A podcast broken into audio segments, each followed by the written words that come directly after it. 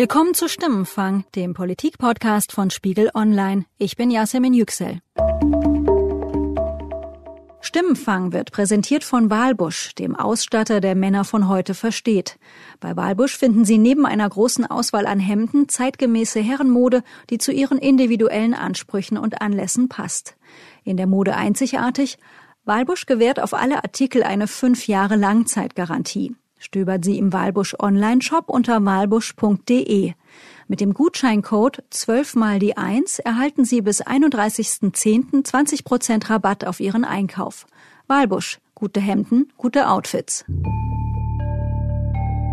Immer wieder Sachsen. In dieser Folge von Stimmenfang geht es um die Frage, ob der Freistaat auf dem rechten Auge blind ist randalierende Neonazis im sächsischen Ort Heidenau. In der sächsischen Stadt Freital. In Klausnitz. In der sächsischen Stadt Bautzen. In diesen Tagen schauen wir nach Chemnitz, wo ein rechter Mob nach dem gewaltsamen Tod eines Deutschen zwei Tage lang förmlich die Kontrolle über die Stadt übernommen hat.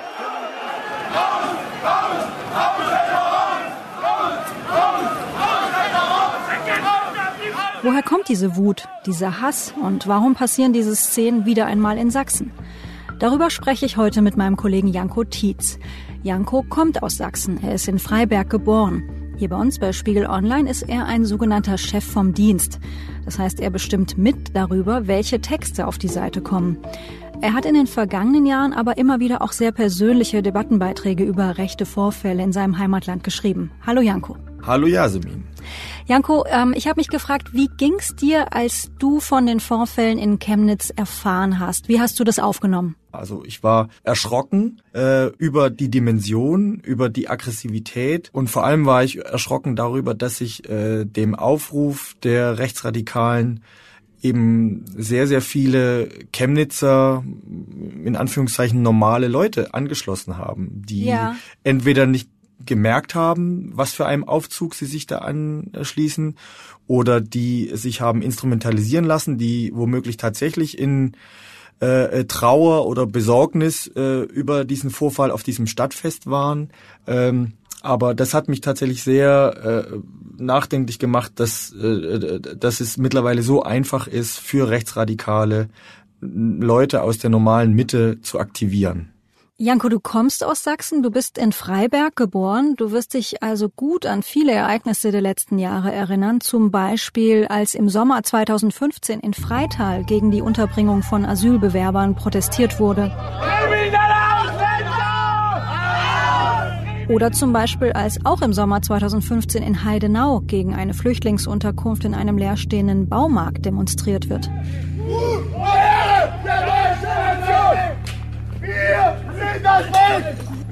Oder an den Februar 2016, als in Klausnitz ein Reisebus mit Flüchtlingen, darunter auch Kinder, von einem pöbelnden Mob empfangen wird. Verpisst euch doch! Ab nach Hause! Raus, ja! Oder an die Krawalle zwischen Rechten und Asylsuchenden in Bautzen im Herbst 2016. Sind das alles Einzelfälle oder ist es doch ein strukturelles Problem?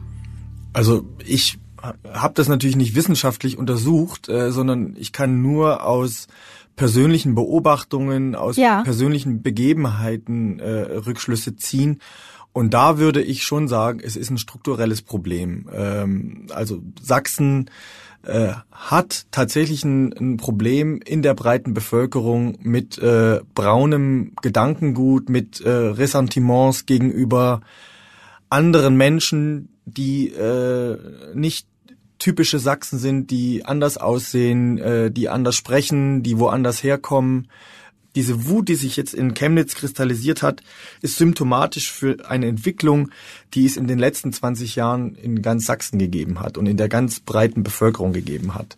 Nämlich äh, Vorurteile, Ressentiments und Angst. Und siehst du auch einen historischen Zusammenhang? Ähm, will sagen, inwiefern spielt bei diesem Phänomen Sachsen und rechts der Umbruch, die Wende von der DDR zur Bundesrepublik mit rein? Was in Sachsen eben noch wirklich dazu kommt, ist dieses Selbstbewusstsein zu glauben, weil aus, weil in Sachsen sozusagen die Wiege der Wende und mhm. des Umsturzes äh, von äh, der DDR zur Wiedervereinigung stattgefunden hat äh, sind diese Menschen legitimiert, auch jetzt wieder einen, einen Systemwechsel und einen Umsturz herbeizuführen. Und das habe ich auch bemerkt bei Gesprächen in Sachsen, dass die Leute sagen, na, wir haben ja ein ganz feines Sensorium dafür, wenn irgendwo was schief läuft. Das haben wir ja schon in Leipzig 1989 unter Beweis gestellt. Sie legitimieren ihr Handeln mit den Vorgängen von 1989 und glauben, genauso wieder im Recht zu sein wie damals vor äh, fast 30 Jahren. Und Sie nehmen dabei in Kauf, dass aus dieser Parole für, aus diesem Ruf nach Freiheit sozusagen jetzt aber eine Hassparole wird, weil ja. das, wir, wir sind das Volk, wie Sie es jetzt benutzen, ist ja immer ein abgrenzendes. Wir sind das Volk und wir bestimmen übrigens auch, wer da dazugehört oder wer nicht. Ja, absolut. Und damals, äh, vor 30 Jahren, haben Sie bestimmt, wer Sie regiert. Und äh, das ist ja die Schlussfolgerung, die Sie daraus ziehen. Wenn Sie bestimmen wollen, wer zum Volk gehört, glauben Sie auch bestimmt zu können, wer Sie regiert. Und äh, die, die, die, neben diesem äh, Slogan "Wir sind das Volk" wird ja genauso laut skandiert: Merkel muss, muss weg. Also das ist ja deren zweite Botschaft, die Sie immer und überall wieder platzieren. Ähm, wenn wir von außen drauf schauen, dann sehen wir ja, dass mal so die, die sachlichen Kennziffern für Sachsen eigentlich gut aussehen. Also zum Beispiel auch die Arbeitslosigkeit, die wirtschaftliche Entwicklung. Woher kann dann dennoch so dieser Frust und diese Wut, hast du gesagt, das ist ja auch oftmals wirklich purer Hass, der uns da entgegenschlägt. Ähm, woher kommt das?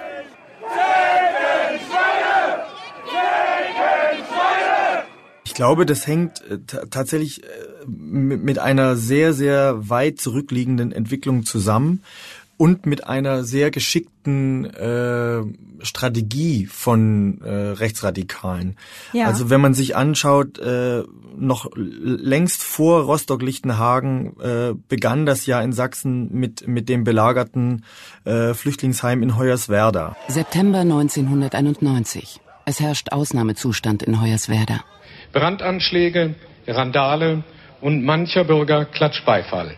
Da haben, glaube 500 Menschen äh, ein Flüchtlingsheim belagert in Hoyerswerda. Es war im September 1991 schon. Äh, ja. Und die Polizei hat damals schon äh, resigniert und ist nicht gegen die äh, Belagerer vorgegangen, sondern hat die Flüchtlinge aus der Stadt gebracht. Nach sechs Tagen ausländerfeindlichen Ausschreitungen ist die Stadt frei ausländerfrei. Dann waren die 70.000 Deutschen von Hoyerswerda ihre 300 Ausländer los. Und ich glaube, im Namen hier auch aller zu sprechen, dass wir froh sind, dass sie raus sind, hier die Ausländer. Also auch mit Gewalt? Ja, natürlich. Geht am schnellsten. Nicht, dass die Ausländer vertrieben wurden, wird hier bedauert, sondern dass diese Ausschreitungen für negative Schlagzeilen sorgten. Die Randale ist peinlich, aber das Ergebnis wird begrüßt. Und das haben die äh, Rechtsradikalen als ihren Erfolg verbucht und äh, haben damit auch Stimmung gemacht. Äh, das hat sich sogar in Hoyerswerda dann auch wiederholt. Äh, äh, als die gemerkt haben, wir haben diesen Erfolg in Anführungszeichen erzielen können, haben sie wieder ein anderes äh, Flüchtlingsheim äh, belagert und auch da hat die Polizei die Flüchtlinge wieder aus der Stadt gebracht. So, und die Erzählung der Rechtsradikalen ist, wir kümmern uns, wir regeln für euch, was der Staat, was die äh, äh, Autoritäten nicht für euch regeln also im Prinzip wieder hat sich da schon so ein bisschen angekündigt, was jetzt auch in, in Chemnitz die Erzählung war, nämlich wir greifen zur Notwehr und wenn uns der Staat nicht beschützen kann, dann tun wir das selbst. Tatsächlich hat er jetzt im Fall Chemnitz die AfD ja auch indirekt von einem Recht beziehungsweise der Pflicht zur Selbstjustiz gesprochen und damit suggeriert, die Kriminalität steige beziehungsweise der Staat könne seine Bürger nicht schützen. Ja, und das ist, wenn man so will, eigentlich eine, eine, eine glatte Lüge. Ja. Denn äh, wenn man sich die Zahlen anschaut, äh, gerade in Sachsen ist die äh, Zahl der, der Kriminalitätsrate zurückgegangen. Ja. Und zwar relativ signifikant. Also sie war vor der vor dem Jahr 2015, also bevor äh, die große äh, Migrationsbewegung begann, war sie in Sachsen deutlich höher als jetzt. Und wir, wir haben im, im vergangenen Jahr äh, nochmal eine, eine rückläufige Zahl von, von Straftaten in Sachsen gehabt. Äh, und trotzdem gelingt es den, den Rechten, die Erzählung zu verbreiten, Sachsen sei unsicher und die äh, Bevölkerung glaubt das offenbar. Jetzt wird ja der Freistaat Sachsen immer von der CDU regiert, beziehungsweise von einem CDU-Ministerpräsidenten. Der aktuelle ist Michael Kretschmer. Wie groß ist der Anteil der politischen Verantwortung für diese Ist-Situation, wie du sie schilderst? Die halte ich für sehr groß, gerade in Sachsen.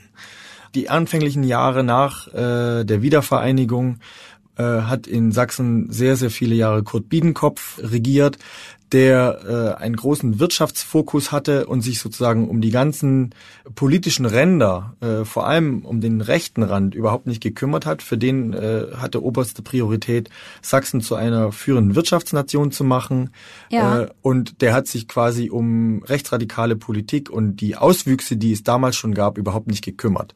Milbrat war äh, total verstrickt in äh, den Skandal der Sachsen-LB und hatte damit einen Haufen zu tun, hat sich nicht um äh, den rechten Rand gekümmert. Tillich äh, war der Erste, der sich dann mal so ein bisschen dazu geäußert hat, äh, aber eben auch eher relativierend, äh, abwehrend, äh, immer verteidigend, äh, sich vor seine Sachsen stellend. Ich werde es nicht zulassen, dass äh, dieses Land, dieser Freistaat Sachsen, das Heimatland der Menschen, die in diesem Lande leben, dass die vielen anständigen Menschen, Sachsen und Sächsinnen oder auch Menschen, die in dieses Land gezogen sind in den letzten 25, 26 Jahren, durch einige wenige Personen, die sich außerhalb unserer Rechtsordnung stellen, in Misskredit gebracht wird. Und deswegen bin ich auch der Meinung, dass äh, pauschale Verurteilungen des gesamten Bundeslandes und der gesamten Bevölkerung des Freistaats Sachsen da nicht weiterhelfen. Und äh, Kretschmer hat es in den ersten Monaten seiner Amtszeit ja im Prinzip genauso gemacht. Also äh, da, wo er eigentlich hätte am ersten Tag äh, im Fall Chemnitz äh, sich hätte äußern müssen, hat er sich nicht geäußert. Äh, und wenn dann nur in Allgemeinplätzen.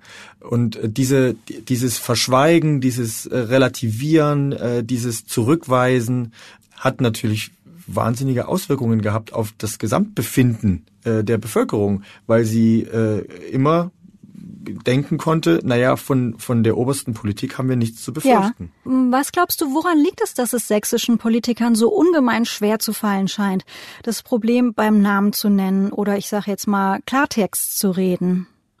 Ich vermute mal, dass es damit zusammenhängt, dass äh, sie damit ihre eigenen Leistungen, nämlich Sachsen zu einem der führenden äh, Bundesländer wirtschaftlich gesehen gemacht zu haben nach ja. der Wiedervereinigung, äh, in Frage gestellt sehen, insgesamt in Frage gestellt sehen. Also nach dem Motto, äh, wenn wir da Farbe bekennen, wenn wir uns da klar positionieren und da klar äußern, schmälern wir sozusagen unseren Gesamterfolg, nämlich mhm. ein prosperierendes, wohlsituiertes Bundesland zu sein.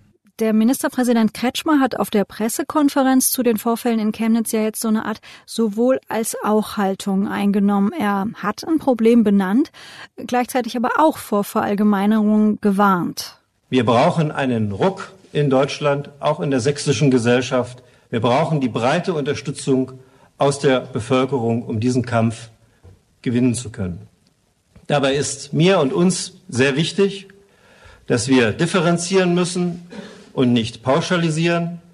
Es sind nicht die Chemnitzer, es sind nicht die Sachsen, es sind Extremisten, denen wir alle miteinander den Kampf ansagen was ich wirklich interessant finde, äh, Politiker, und das hat man ja jetzt auch wieder zuletzt äh, bei Kretschmer gesehen, aber auch zuvor schon bei Tillich, die sagen immer, pauschalierendes Sachsen-Bashing hilft nicht weiter. Und da ist ja sicherlich auch was dran.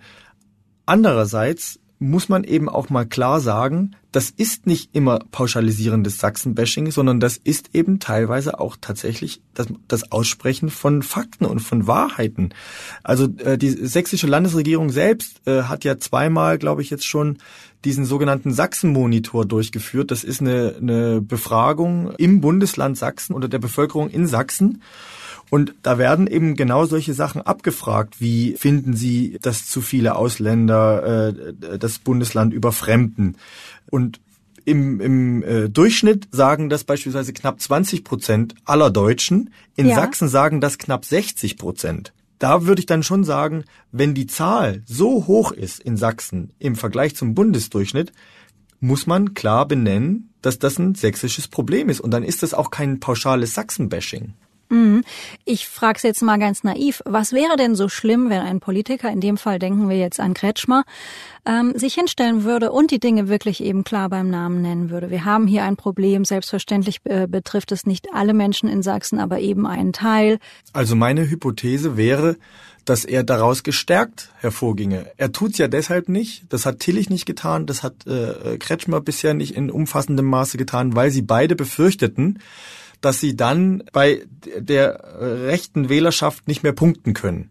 Mhm. Äh, ich glaube aber, das Gegenteil ist der Fall. Je, je, mehr sie sich wegducken, desto mehr stärken sie sozusagen äh, den rechten Rand, sprich die AfD. Und das sieht man ja auch an den aktuellen Umfragen.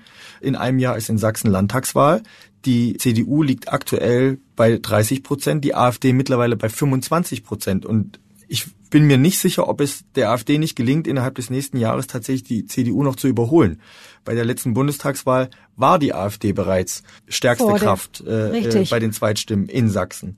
Und also, bei der letzten Landtagswahl 2014, das macht das Bild noch kompletter, glaube ich, hatte die CDU 39,4 Prozent erreicht. Also wie du ja gerade gesagt hast, jetzt ist sie, steht sie bei 30 Prozent. Das ist schon massiver Verlust, also in den äh, letzten Jahren. Ja, also meine, meine These wäre, je klarer sich ein sächsischer Ministerpräsident zu Rechtsstaat, gegen Fremdenfeindlichkeit, gegen Rechtsradikalismus, gegen braunes Gedankengut positionieren würde, desto mehr würde er davon profitieren. Nämlich bei der normalen bürgerlichen Mitte, die womöglich gar nicht mehr zur Wahl geht. Ja, ich muss jetzt auch spontan an einen Satz, äh, an einen weiteren Satz von Kretschmer auf der Pressekonferenz äh, denken. Er sagte, für Extremismus ist in Sachsen kein Platz. Das kann man so sagen, aber ich, nach meinem Verständnis ist es, ist er schon längst da angekommen in Sachsen. Der, ähm, der Satz müsste heißen, Rechts, äh, Rechtsradikalismus darf in Sachsen keinen Platz haben. Mhm. Ich bin ja oft genug auch dort äh, und sehe das und merke das bei Begegnungen, bei Gesprächen und bis hin in, ins private Umfeld hinein äh, begegnen mir Aussagen, von denen ich denken würde, meine Güte, das kannst du doch nicht wirklich ernst meinen. Also, mhm. sel also sel selbst Polizisten sprechen dort ganz offen, mir gegenüber pers äh, ganz persönlich, von Kanacken, wenn sie von Ausländern sprechen oder von äh, äh, Migranten oder Zugezogenen. So und wenn, wie man da auf die Idee kommen kann, zu sagen, die Sachsen seien immun gegen braunes Gedankengut, ist mir schleierhaft. Das klingt nach einer ungeheuerlichen Szene, was du da beschreibst. Kannst du das näher schildern? Ähm, wann ist dir das passiert? Worum ging's da? Ja, das ist im Prinzip tatsächlich eine private Begegnung gewesen im privaten Umfeld, bei der ja. ein Polizist äh, dabei war, nicht in Uniform und nicht im Dienst, aber eben ja. privat. Aber ich weiß eben, dass äh, diese Person als Polizist arbeitet. Und es ging, wie oftmals in Sachsen, wenn man äh, in Sachsen über Politik redet, eben ganz schnell um Flüchtlingspolitik. Äh, und da hat dieser Mensch eben klar gesagt, dass er auf seinen Einsätzen äh, andauernd ähm, mit Ausländern zu tun hätte und er hat in dem Zusammenhang eben nicht von Ausländern gesprochen, sondern von Kanaken und dass die sich eben nicht benehmen können und dass das ein Riesenproblem sei. Wie hast du reagiert? Ich habe diesen Begriff zurückgewiesen, muss aber gestehen, dass ich mich dann nicht äh, tiefer in die Diskussion begeben habe, weil das oftmals so fruchtlos ist. Mhm. Also man gerät dann ganz oft in Streit und äh, wahrscheinlich müsste man diesen Streit eben aushalten und man müsste wahrscheinlich auch tatsächlich irgendwann Konsequenzen ziehen und sagen, dann sind das halt keine Leute mehr, mit denen ich privat verkehren möchte. Aber in der konkreten Situation habe ich tatsächlich nur den Begriff zurückgewiesen und ansonsten aber weitere Diskussionen gemieden. Du hast dich, ich glaube 2015 in einem Kommentar nach den Ereignissen in Freital auch mal sehr persönlich zu äh, geäußert, beziehungsweise deine persönlichen Erfahrungen beschrieben in einem Debattenbeitrag auf Spiegel Online. Du hast ähm, zuletzt auch bei dem Rücktritt von ähm, Ex-Ministerpräsident Tillich auf Spiegel Online in einem Kommentar ähm, deine Erfahrungen beschrieben. Welche Reaktionen bekommst du, ähm, wenn du da, wenn du dich da in die Debatte mit einbringst als Sachse?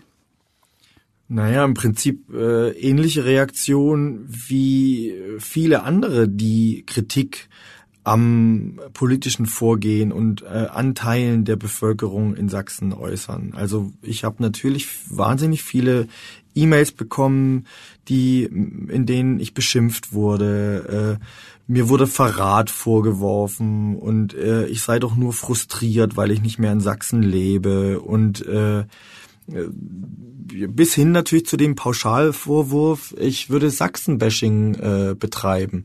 Und äh, gerade was den letzten äh, angesprochenen Beitrag angeht, äh, den habe ich eingeleitet mit einer Beobachtung äh, von letztem Jahr im Sommer in Freiberg, äh, wo ich geboren wurde, wo ich auf einem Fest war und wo mir eben äh, auffiel, also regelrecht augenscheinlich auffiel, wie viele Nazis da rumgelaufen sind. Und zwar gar nicht irgendwie organisiert, sondern einfach als vollkommen normaler Teil der Bevölkerung, ja. die entsprechende Szenekleidung trugen, die entsprechend tätowiert waren in Runenschrift, die entsprechend auch äh, äh, miteinander geredet haben die sich darüber äh, gefreut haben, dass auf diesem Fest so wenig Ausländer zugegen seien und so weiter. Diese Szene habe ich beschrieben in diesem Text.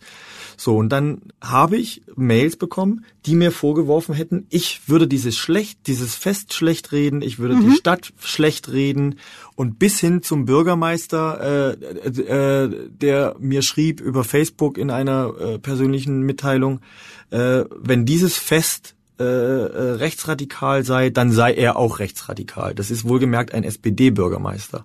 Mhm. Ähm, und mit dem habe ich dann äh, auf Facebook äh, mir ein paar Kommentare hin und her geschrieben und habe dann sogar angeboten, äh, nach Freiberg zu kommen und äh, mit ihm öffentlich darüber zu sprechen, über meine Eindrücke, über seine Eindrücke. Äh, und das hat der Oberbürgermeister abgelehnt. Also sprich, wenn es dann konkret wird, wenn man wirklich konkret diskutieren will, dann in dem konkreten Fall hat er geschrieben, könne er nicht, weil er keine Zeit hat, er musste den Weihnachtsmarkt organisieren.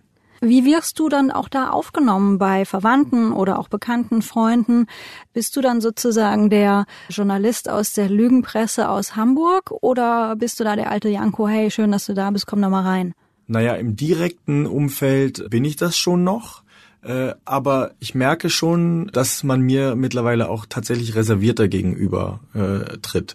Und herzliche Begegnungen, herzliche Beziehungen, die es früher mal gab und die wirklich äh, unbelasteter waren, sind mittlerweile tatsächlich belasteter. Und ich kann von einer Begebenheit erzählen, meine Eltern waren kürzlich äh, auf einem Fest in Freiberg und, und sind da mit mehreren Leuten zusammengetroffen und die sind angesprochen worden auf diesen besagten Artikel, äh, Debattenbeitrag nach Tillichs äh, Rücktritt und diese Szene des Freiberger Brauhausfestes und äh, sind angesprochen worden und äh, ihnen wurde das deutliche Missfallen gegenüber äh, des Textes geäußert, so nach dem Motto, was schreibt denn euer Sohn da für einen Quatsch?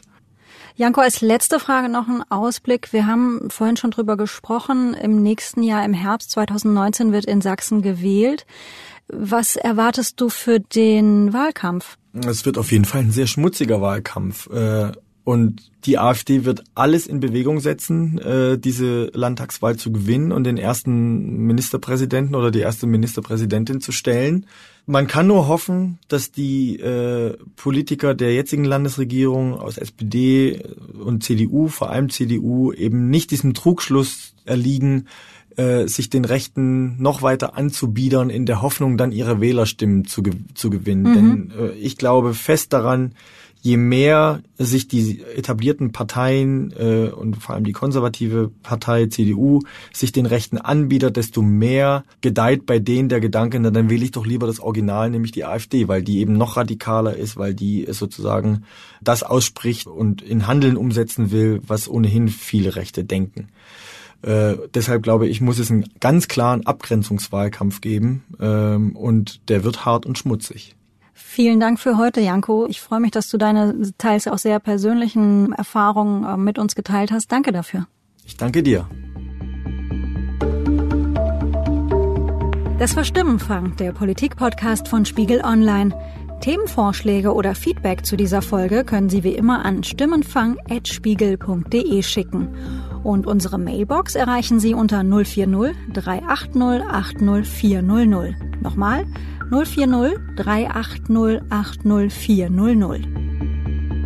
Sandra Sperber und ich, Yasemin Yüksel, haben diese Episode produziert. Wir wurden unterstützt und sagen Danke an Charlotte Meyer-Hamme, Wiebke Rasmussen, Thorsten Reitzek und Matthias Streitz. Die Stimmenfangmusik kommt von Davide Russo.